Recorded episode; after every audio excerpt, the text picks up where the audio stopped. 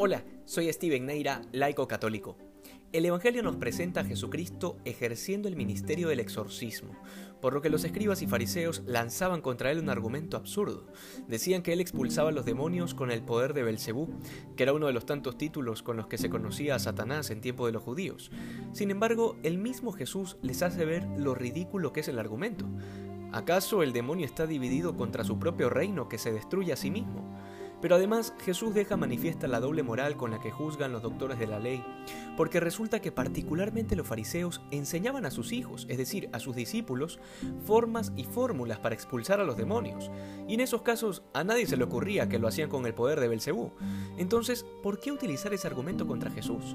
Por esta razón el Señor les dice, si yo echo los demonios con el poder de Belcebú, ¿con qué poder los echan los hijos de ustedes? Esto es lo que en el mundo de la lógica se conoce como la falacia ad hominem, es decir, atacar a la persona para invalidar un argumento o un hecho en vez de centrarse en el argumento como tal. Los fariseos no eran capaces de refutar a Jesús y por eso le atacan personalmente. ¿Cuántas veces hemos sido nosotros así de irracionales en nuestra discusión? ¿O cuántas veces nos hemos puesto en esa actitud para no aceptar una corrección o una verdad sobre nosotros mismos? Cristo no expulsa a los demonios como lo hacían los hijos de los judíos, acudiendo a fórmulas, sino que lo hacía en primera persona y con autoridad. Y ese era justamente el signo de que el reino de Dios había llegado. Esto lamentablemente los escribas y los fariseos no lograron verlo, y lejos de aceptarlo más bien trataron de callarlo, siempre por el temor malsano de perder, de perder poder e influencia sobre el pueblo. Al final, el Señor en esta parábola dice que si después de expulsar a un demonio, éste al volver la encuentra limpia y barrida, va y busca a otros siete espíritus peores que él y se meterá a vivir allí. Esta imagen que usa el Señor se aplicaba sobre todo a los judíos que lo estaban escuchando, porque habiendo sido ellos los que recibieron la palabra de los profetas sin escucharla, si ahora rechazan la liberación espiritual que les trae el Salvador, su suerte será peor que antes, y la tiranía de los poderes diabólicos pesará mucho más fuerte que en el pasado.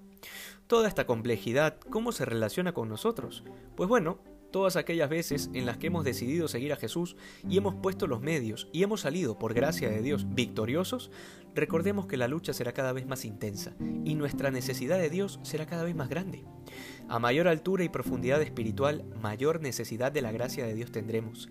El que se descuide, estando en las alturas de la vida espiritual, caerá estrepitosamente y terminará en un estado mucho peor del que empezó.